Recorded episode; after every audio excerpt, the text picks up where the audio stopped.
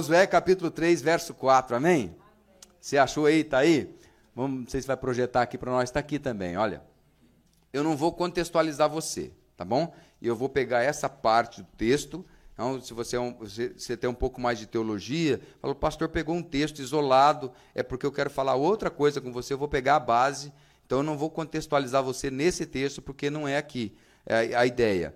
Mas só para você ter uma noção, esse texto ele fala do momento em que Josué, pós-morte de Moisés, chega diante da terra prometida, saindo do Egito, que tipifica o mundo, passando pelo deserto, chega diante da terra prometida e agora eles vão entrar para conquistar a terra prometida.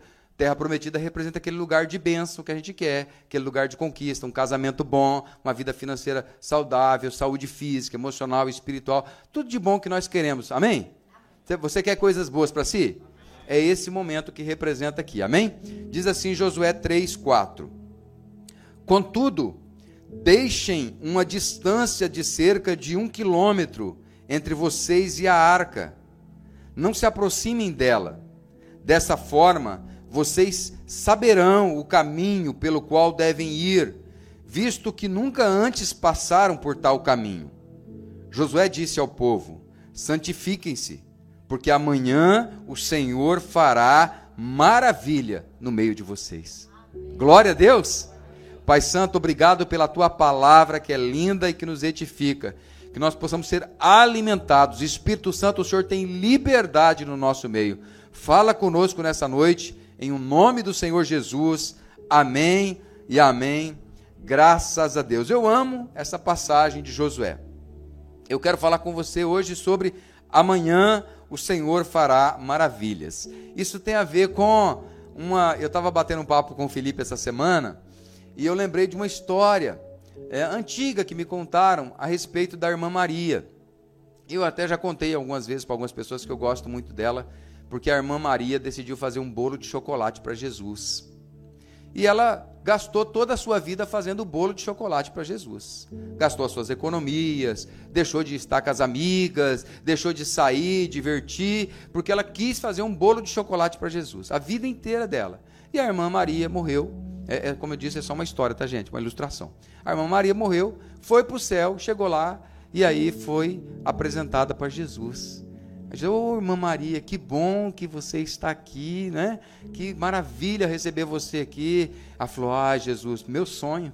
Minha vida inteira eu sonhava com esse momento. E olha, eu eu trouxe um presente para você. Trouxe, irmã Maria. Que presente que você trouxe para mim, que bom. Falou: Pois é, Jesus, olha, eu cancelei a minha vida parei com as minhas amigas, parei de sair, de me divertir, não estudei mais, é, peguei todos os meus recursos que eu tinha, minhas economias, tudo que eu, minha vida toda eu passei fazendo um bolo de chocolate para você, Jesus. Aí Jesus falou para ela assim: Ô irmã Maria, não te falaram? Ela falou: Falou o que, Jesus? Eu não gosto de bolo de chocolate. Às vezes, a gente passa a vida fazendo algumas coisas pensando que nós estamos agradando o coração do Pai. E nos decepcionamos. Não é o que eu acho que agrada a Deus, é o que está escrito. Nós precisamos aprender a fazer a leitura da nossa vida e da nossa forma de viver através da palavra de Deus. Um cristão consolidado na palavra de Deus, ele é uma potência na terra. Ele é alguém que ninguém consegue parar, queridos. Nos dias 4, 5 e 6 de janeiro, quando? Terça, quarta e quinta, três dias, nós vamos fazer um jejum e vamos fazer três dias de culto aqui na igreja, para receber o 2022. Amém? E você vai fazer uma carta para Deus. Fica ligado aí, depois o Felipe vai organizar ela para você uma carta para Deus. Ah, pastor, mas por que, que eu, eu não concordei muito com esse negócio de escrever uma carta para Deus? É um planejamento de vida. Carta para Deus é um nome bonito que a gente está dando, tá bom? Uma carta para Deus, três dias na presença de Deus. O que, que você deseja para a tua vida pessoal? O que, que você deseja para a tua família? O que, que você deseja é, para a tua casa? O que, que você deseja para a tua vida profissional? Para as tuas finanças? Pastor, vou falar para o senhor, viu? 2020 e 2021 foi tão ruim que eu não sei o que eu quero em 2022, não. Tem que colocar. Você está entendendo como é que Satanás vai parando a gente? A gente vai parando de sonhar, a gente vai parando de planejar. Ela coloca ela assim, ó, eu quero a conversão do meu cônjuge. Ah, pastor, não muda mais não. Muda sim. Eu acredito por você então, hein? Você vai vir para cá três dias colocar e falar, Deus, eu acredito que 2022 essas, essas coisas irão cooperar em meu favor. Amém? Dias melhores virão. Pastor, mas o mundo vai cada vez mais a pior. É verdade, a Bíblia diz que o mundo vai cada vez mais a pior, mas para o cristão, cada vez mais melhor. Aliás, deixa eu lembrar você, nós estamos indo para o céu. E se você não sabe, no céu, ouro não vale nada, lá é feito asfalto com ele, para nós pisar em cima. A nossa vida vai para cada vez melhor. Deus, Ele cuida do seu povo. Sabe, os profetas do caos, eles não gostam disto. Eles não gostam dessa palavra. Por quê, pastor? Porque essa palavra, ela mexe com a nossa estrutura. Porque Satanás quer cristão aprisionado no coitadismo, no vitimismo. Não, não, não dou conta, não, não consigo. Um cristão, vamos falar a verdade, gente. Quem é que quer servir um Deus que só oprime as pessoas? Quem é que quer servir um Deus que só faz as pessoas chorar? Que faz a pessoa passar fome, passar sede, enfermidade, necessidade? Quem quer servir esse Deus?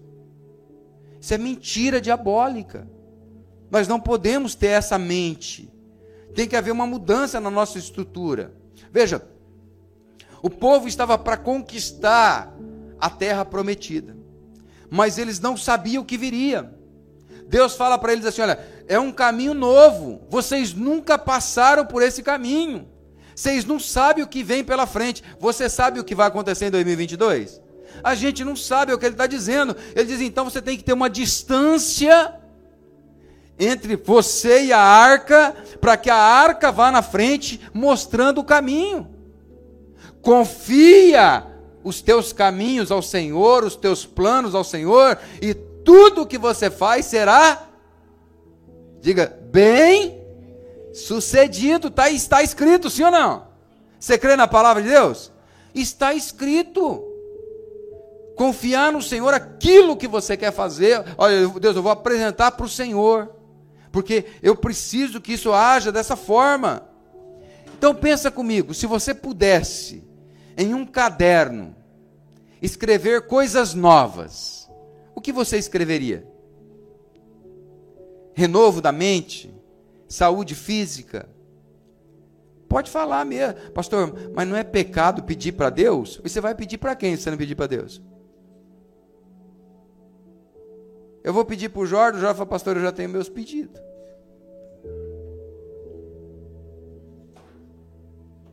Você vai pedir para quem se você não pedir para Deus? Ou oh, Deus é Pai, sim ou não? Nós temos que aprender a pedir para Ele. Jesus disse: Pedi, pedi e dar-se-vos-á. Nós temos que colocar diante dele. É lógico que nós não vamos desafiar a soberania dele. Nós não vamos determinar para Deus, não é isso não. Deus, o Senhor me dá, eu nunca mais eu ando com você. Você vai quebrar a cara. Não é isso que nós estamos falando. Nós estamos dizendo de colocar aquilo que nós queremos diante do Senhor. Amém, queridos? Amém? Hoje eu estava pensando sobre trabalho. Eu comecei a trabalhar de, por volta dos nove anos de idade. 40 anos trabalhando. É muito tempo já, né? Já dá para aposentar. 40 anos trabalhando. Muitas viagens, muitas experiências. Tentando chegar a um lugar que eu não sei exatamente qual. Não sei se você é assim também. Eu sei o que eu quero, mas eu não sei bem o que eu quero. Chegar num lugar, mas eu não sei qual. Porque, pastor, meu sonho é comprar um carro, mas daí você compra o carro e fala, agora eu tenho que trocar o carro. Ah, meu sonho é comprar uma casa, aí você compra a casa, mas eu preciso de uma casa melhor. Ah, meu sonho é vir para os Estados Unidos, você está aqui, e agora?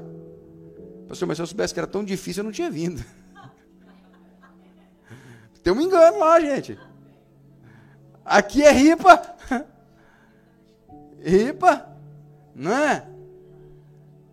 Então eu estava pensando nisso, eu, eu, eu pensei duas coisas, eu descobri duas coisas. A primeira é que a vida passa muita rasteira em nós, sim ou não? Mas muita rasteira. Oh, pelo amor de Deus. Você já ouviu falar sobre alguém que houve, houve algo, aconteceu alguma coisa na vida dela, ela perdeu tudo? Você ouviu falar? Rapaz, mas fulano perdeu tudo. Meu Deus, o que que houve? Alguns anos atrás nós decidimos escrever para Deus algumas cartas. E às vezes nós achamos que não é necessário escrever, né? Mas eu decidi escrever. E eu fiquei pensando, se não é necessário pedir para Deus, se não é necessário escrever, para que, que você trabalha tanto? Porque tem sentido você trabalhar tanto só para pagar as contas? Não gaste a sua vida para ganhar dinheiro, porque o dinheiro não vai devolver ela. Pensa nisso. Se Deus não abençoar, quem irá abençoar? Então a primeira coisa que eu percebi foi que a vida passa muita rasteira. A segunda coisa que eu percebi é que existem muitos sabotadores que são usados.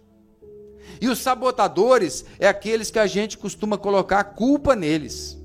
Quando a rasteira vem, a gente fala assim: não, mas a culpa foi de Fulano, por isso que eu estou assim.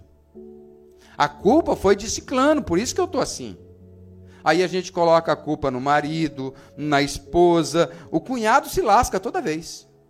O cunhado, gente. A sogra, então, pelo amor. Não, porque meu, meu casamento, gente, está desse jeito por causa da sogra. Ela nem tem nada a ver com a história, às vezes. Está lá orando, uma coitada. Né? É uma benção, ela não é coitada, não. Uma benção, né? Então, a gente vai colocando a culpa em alguém. Mas no final, quem colhe as coisas é a gente. Pode ter um monte de culpado, mas quem está se lascando é a gente, sim ou não? É isso que acontece. Então, que tal nós fazermos dessas duas armas, dessas duas coisas, armas práticas? Orarmos hoje para Deus colocar sonhos novos no nosso coração. Hã? Sonhos novos. Fiquei pensando nisso agora à tarde. Falei, Deus, o que, que eu vou falar agora à noite lá? Aí o Espírito Santo falou no meu coração assim, ó, fala, fala para sonhar novo. Um sonho novo para 2022. Porque algumas coisas, queridos, não vão voltar mais. Algumas coisas já ficaram lá, não tem como mais.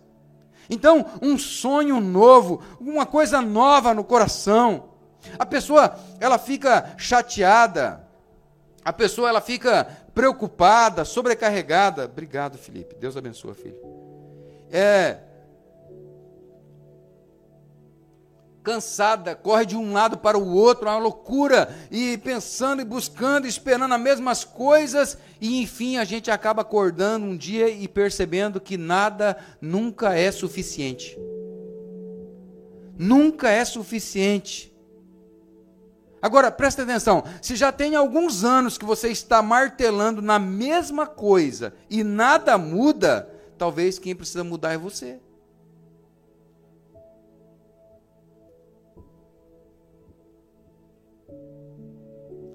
Pastor, mas tem anos que eu estou tentando, então quem sabe talvez não, não é o que você está tentando que tem que mudar, é, é você. Fazer uma mudança interior, abrir o seu coração para o novo de Deus, para coisas novas. Sabotadores são, são vozes em nós, são as nossas limitações que trabalham em nós para nos impedir de realizar. Vão dizendo para nós que nós não vamos conseguir chegar nesse lugar, que nós não vamos alcançar. Olha o que Hebreus 4,12 diz: porque a palavra de Deus é viva e eficaz é mais cortante do que qualquer espada de dois gumes e penetra até o ponto de dividir alma e espírito, juntas e medulas, e é apta para julgar os pensamentos e propósitos do coração. Então eu pegar a palavra de Deus e falar assim, ó oh, Deus, a tua palavra, ela, ela entra em mim e ela divide isso e me renova. E ela coloca algo novo dentro de mim. Como é que esses sabotadores se apresentam, pastor? Os meus valores confrontando os valores de Deus. Deus querendo fazer e eu impedindo dele fazer criamos os nossos conceitos e definições do que nós achamos certo. E a gente vai vivendo por eles. E à medida que nós vamos vivendo, quem já caminhou mais um pouquinho, a gente vai aprendendo que alguns conceitos que a gente desenvolve não fazem sentido. Sim ou não? Depois de um tempo que a vida passa, por exemplo, gente, eu tenho, eu fiz cinquentão. Eu não acredito que eu fiz 50. Esse negócio não desceu aqui ainda. Aí a Priscila e o Jordano me deu um cartão lindo, com o número 50 na capa dele. Eu falei, para não esquecer. Eu falei, pelo amor de Deus. Aí uma coisa que eu descobri, não vale a pena brigar. Por nada. Por nada. Eu falo o que está errado. Mas o que está errado eu tenho que falar mesmo mas brigar, mas não consegue brigar comigo de jeito nenhum. Pode subir na mesa, virar pirueta, gritar, me ameaçar, não tira minha paz.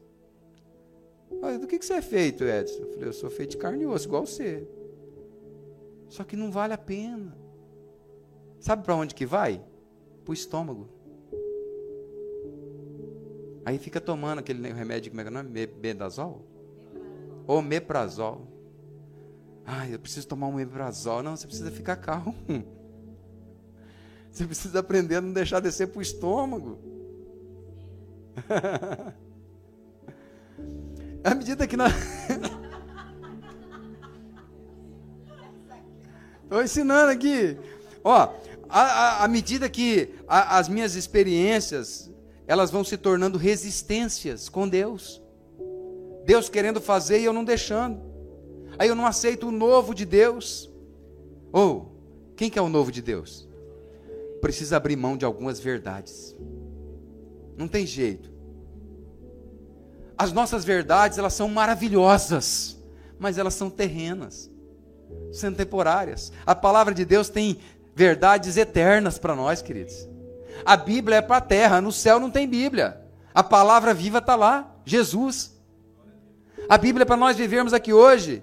Para receber as verdades eternas, nós precisamos renunciar às nossas verdades. Isaías 43, 18. Pode jogar na tela para nós aqui? Isaías 43, 18, por favor. Você que está conectado conosco, você está na tua casa, então para de fazer as coisas, senta e vamos junto aqui, ó. Abre, abre a Bíblia aí, ó, na sua casa. Isaías 43, 18. Você fica fazendo um monte de coisa e ouvindo eu ao mesmo tempo, não vai dar certo. Para, vamos lá, junto.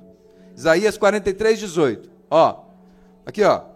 Não fiquem lembrando das coisas passadas, nem pensem nas coisas antigas. Eis que faço uma coisa nova.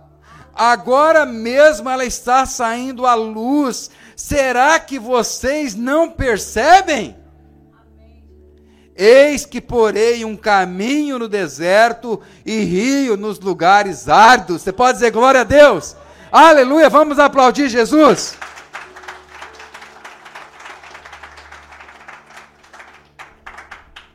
Então eu quero deixar algumas coisas para você. A primeira coisa que eu quero deixar para você sobre sabotadores. Crenças me impedem de avançar. Porque aquilo que eu acredito determina aquilo que eu faço. Então, se eu não acredito que eu sou capaz, eu não sou capaz. Eu não acredito que eu vou conseguir, eu não vou conseguir. E se der errado, é muito difícil. Por quê? Porque eu acredito que tem gente mais capaz que eu. Por exemplo, o pastor fala assim, ó, oh, assume lá o ministério de casais, pastor, mas tem tanta gente mais capaz que eu, o senhor tem certeza que eu vou dar conta? Quem tem certeza é Jesus, eu não. Aliás, eu confesso para vocês que eu duvido muito da certeza de Jesus, porque eu estou aqui. Jesus, é eu mesmo? Mas tudo bem, vamos lá, ué. Mas quando eu começo a duvidar, aí eu fico inventando desculpas, né? Eu, eu não sou capaz, é, eu estou cansado de tentar, Jesus, é, eu não tenho dinheiro suficiente, eu não consigo. Eu me lembro de uma vez que eu cheguei, a, nós fomos numa escola, eu e minha querida Tânia fomos na escola, que o nosso filho estudava, e a diretora estava dando um exemplo que ela chegou na sala, de, ela chegou no pátio da escola, e aí quando ela chegou no pátio da escola, um menininho de, de 9 anos, 8, 8 para 9 anos, 7 para 8 anos ali, sentado na sarjeta da escola, chorando. Chorando, e ela chegou e falou assim: O que, que foi, meu filho? Eu não dou conta, diretora. Eu não dou conta, eu não vou dar conta. Eu falei, não vai dar conta, porque eu não vou dar conta, é muito difícil, eu não vou dar conta. Falou, mas meu filho, você não vai dar conta do quê? Falou, a minha mãe falou que eu não vou dar conta. Falou, como assim?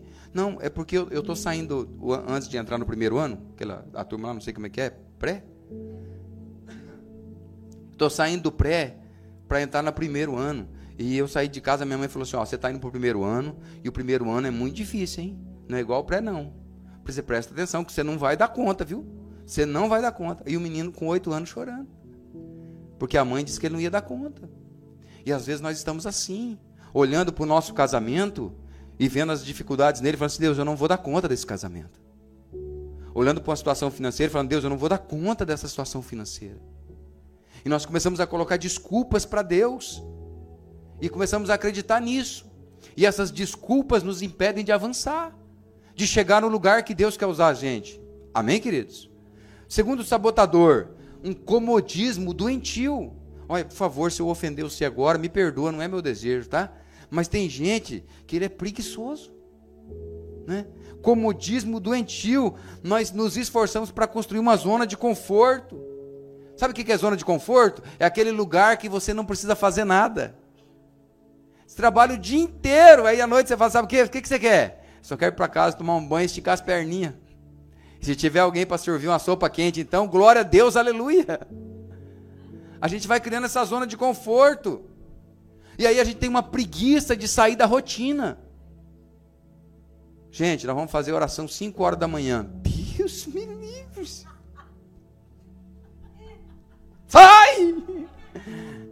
Eu não pega. A gente tem uma dificuldade de sair da, da, dessa. É, é uma condição da alma. Uma preguiça, gente, uma preguiça. Não é? a, pessoa, a pessoa, ela acorda pela manhã, o despertador dela tem 10 despertador. De 3 em 3 minutos, um. Uma preguiça, fica enrolando na cama. Você sabe que a Bíblia fala sobre isso. A Bíblia diz que o, que o, que o preguiçoso, ele é igual dobradiça de porta. Ele acorda e fala assim...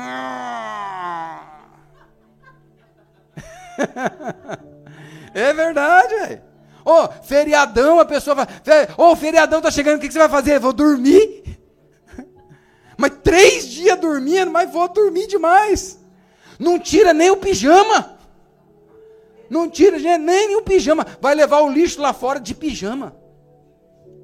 Preguiçoso, preguiçosa, meu Deus. A preguiça já está assim agarrada nela, sabe? Não sai. Então esse comodismo ele nos impede de avançar também.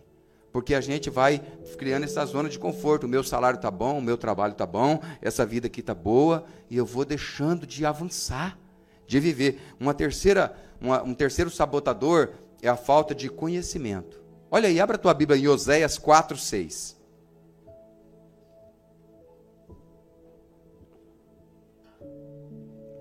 Oséias 4, 6. Está aqui, ó o meu povo está sendo destruído, pois lhe falta o quê? Conhecimento. Pelo fato de vocês, sacerdotes, está falando de nós, rejeitarem o conhecimento, também eu os rejeitarei, para que não sejam mais sacerdotes diante de mim. Visto que se esqueceram da lei do seu Deus, também eu me esquecerei dos seus filhos. Sacerdote que não ensina o povo. E aí o povo está padecendo porque não tem o conhecimento. Porque o pastor não pega aqui a Bíblia aqui, ó, e vai falando, ó, gente, ó, nós temos que viver assim, assado, tem um padrão para viver. Estudar é fácil, gente? Estudar não é fácil. Ou o cérebro é preguiçoso. Por que, que a gente gosta de assistir televisão? Porque vem tudo pronto. Você senta lá na frente lá e fica assim, ó, vendo tudo pronto. Não tem que pensar nada. Você dá um livro para a pessoa e fala assim: Ah, Deus, a grossura. E ela vai falar assim: não tem figurinha. Ela, as letrinhas pequenas. Oh, Jesus. Não quer aprender. Você gosta de ler, estudar? É importante porque conhecimento, o conhecimento ele traz responsabilidade. Como assim o conhecimento traz responsabilidade? Se eu não sei, eu não preciso fazer. Agora, se eu sei, eu tenho uma obrigação. Então a pessoa não quer conhecer. Se você conhece o poder de Deus, isso aumenta o seu potencial e ninguém te segura. Estudar a palavra de Deus ter prazer num momento como esse aqui, ó, aprender, comer. Falar, meu Deus, eu vou ler Bíblia, eu vou, eu vou ver o que está escrito aqui, o que, que fala aqui, eu vou me encher do Espírito Santo. Coloca uma música para tocar lá, uma animadona, igual aquela que tocou ali agora há pouco, né? Coloca uma música, dobra o teu joelho e fala, manda fogo, Espírito Santo, enche eu, eu quero ser cheio, avivado, aleluiado, glória a Deus, aleluia, eu vou crescer, e ó, libera a palavra sobre a tua vida. Se ninguém profetiza sobre você, profetiza você mesmo. Começa a dizer, eu sou capaz, eu consigo, eu vou dar conta, Deus é comigo, tem jeito, Deus vai abrir uma porta, a coisa vai acontecer. Amém, queridos? Uma quarta coisa que a gente percebe é a autossabotagem. Sabota, um sabotador sou eu mesmo. Porque eu, eu começo a contar historinhas para mim mesmo. Eu começo a viajar na imaginação. Tem gente que viaja, né, gente? Tem gente que num culto como esse aqui, ó, ele já foi lá na Bahia, no Rio de Janeiro, no São Paulo. Eu estou falando aqui, ele já deu uma viajada longe. Ele já pensou no que ele tem que fazer amanhã, ele já falou assim, pastor, onde que o pastor vai com essa conversa que eu estou querendo ir embora para casa? Estou doido para comer aquele caldo de feijão ali, o pastor não termina, meu Deus. Viaja. Só que o problema daquela pessoa que viaja é que ela viaja e não volta. Aí você fala, ei! Ela fala, o que, que aconteceu? Só falta ela gritar truco. Aí o seis! Se não tiver com o zap, lascou. É, mas pastor, que negócio você tá falando de baralho aqui dentro? Não, eu tô falando para você como é que funciona as viajadas da cabeça da gente, né? né? O que você está planejando para 2022? Usando o, o tempo difícil, né? E a pessoa começa a contar história para ela mesma. Não, pastor, eu não sei não, ainda eu estou pensando ainda o que, que vai ser, porque está sendo muito difícil, não é? E, e, aí ela começa a contar história. Como é que está o seu casamento? É? Ah, não, meu casamento está complicado, está difícil, não tem jeito. E o teu trabalho? Ih, o meu trabalho, meu patrão está pegando no pé, o cara é bruto demais, é complicado lá, e tem uma mulher lá que não sei o quê. Meu Deus do céu. E ela quer convencer a si mesmo a respeito daquilo que ela não faz. Começa a contar histórias para você e não consegue realizar porque você tá, está acreditando em você, em coisas que não são verdades. Para de contar histórias para você e começa a escrever a história que você quer viver. É isso. A quinta coisa, querido, estou encerrando já, são que, que, que nos sabota e impede de avançar, são as palavras que nós liberamos. Olha lá, Jeremias 1, 9. Jeremias 1:9. Olha que lição preciosa que a gente aprende nessa passagem.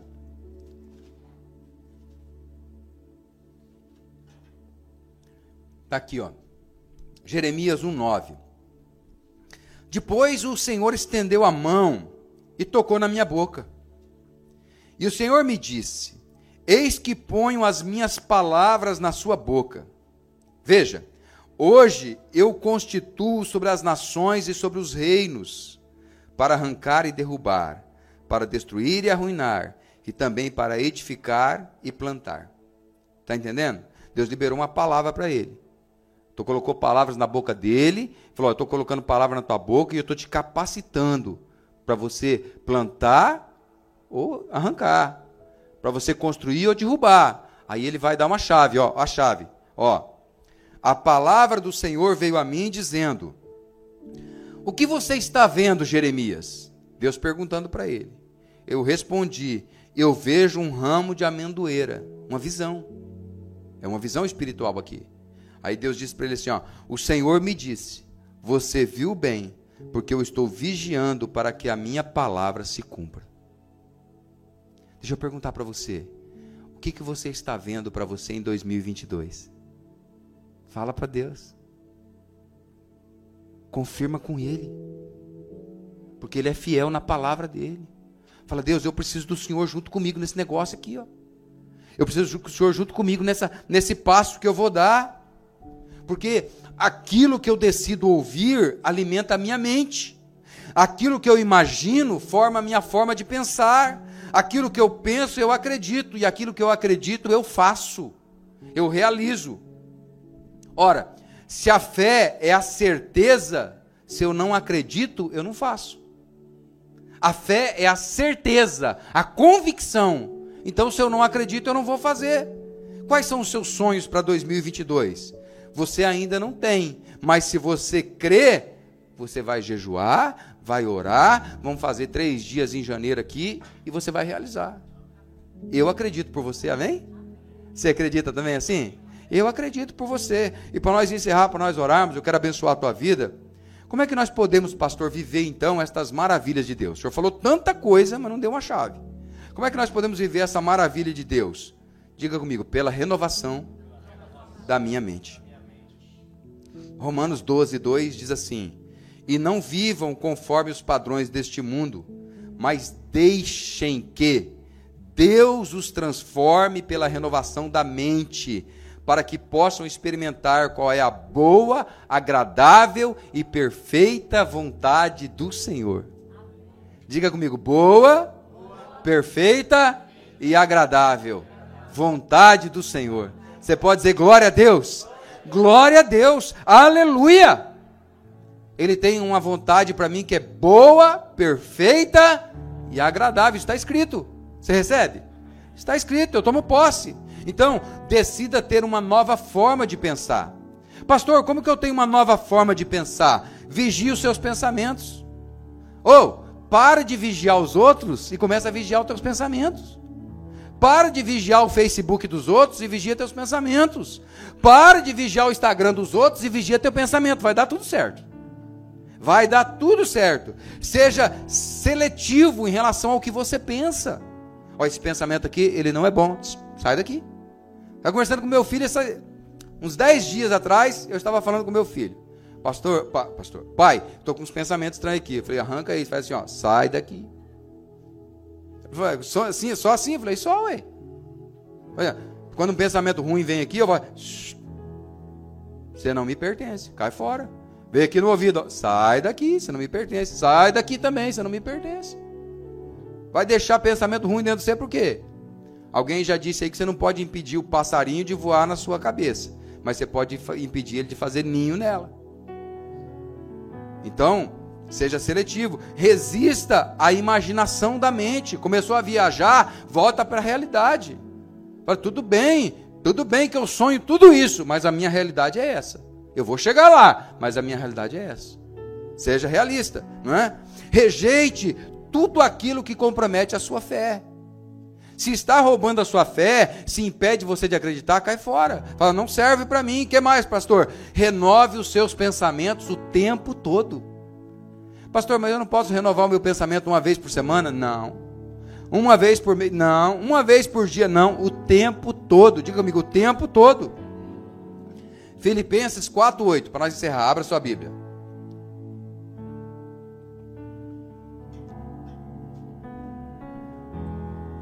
Filipenses 4:8. Tá aí? Ó, tá aqui.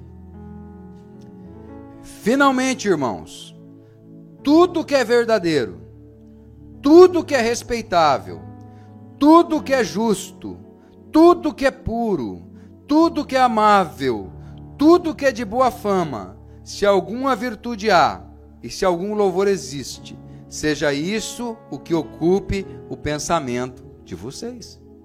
Amém? E por último, para nós orarmos, você pode ficar de pé. A chave que Deus deu para Josué foi o seguinte: ele olha, santifiquem-se hoje, porque amanhã o Senhor fará maravilhas no meio de vós. Deixa eu dizer uma coisa para você. Nós somos senhores das nossas escolhas. mas somos escravos das colheitas. Aquilo que nós plantamos, nós iremos colher.